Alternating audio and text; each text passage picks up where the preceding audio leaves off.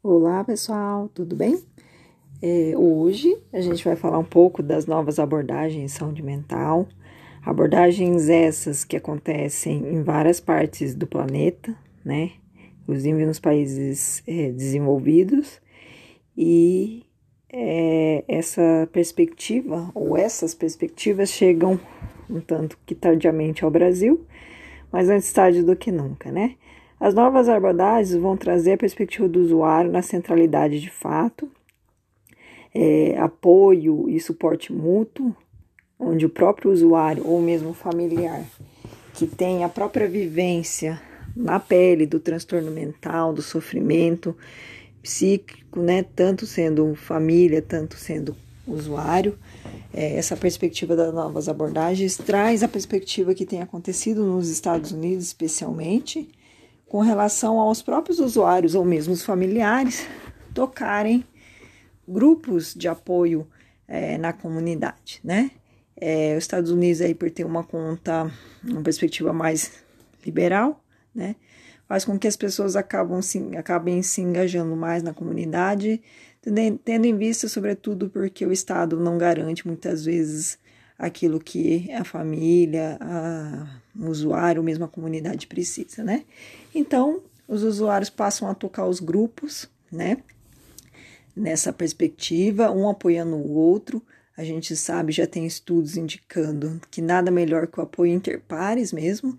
É, o próprio usuário dando a sua dica, a, compartilhando suas experiências acerca da, do seu sofrimento e como ele lida melhor, ou aquilo que estressa mais e como ele faz para lidar com isso, como lidar com as emoções. Esse compartilhamento ele é muito mais eficaz, né?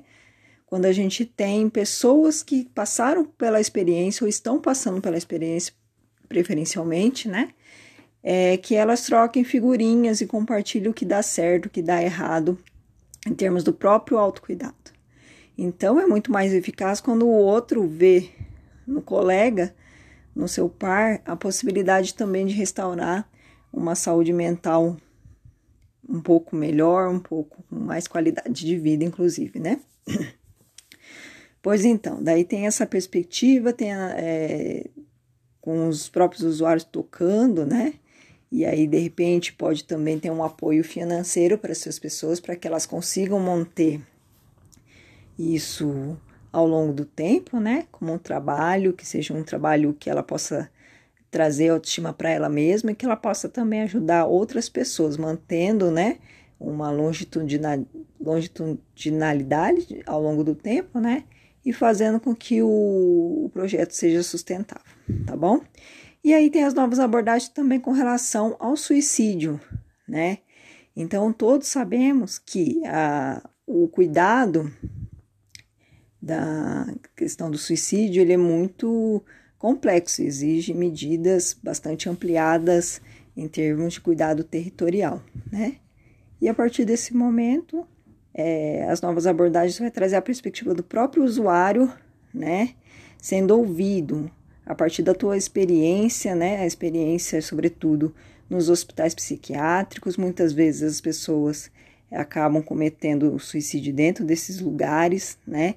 Então, é, as novas abordagens vai trazer a experiência do próprio usuário sobre esse momento da vida dele.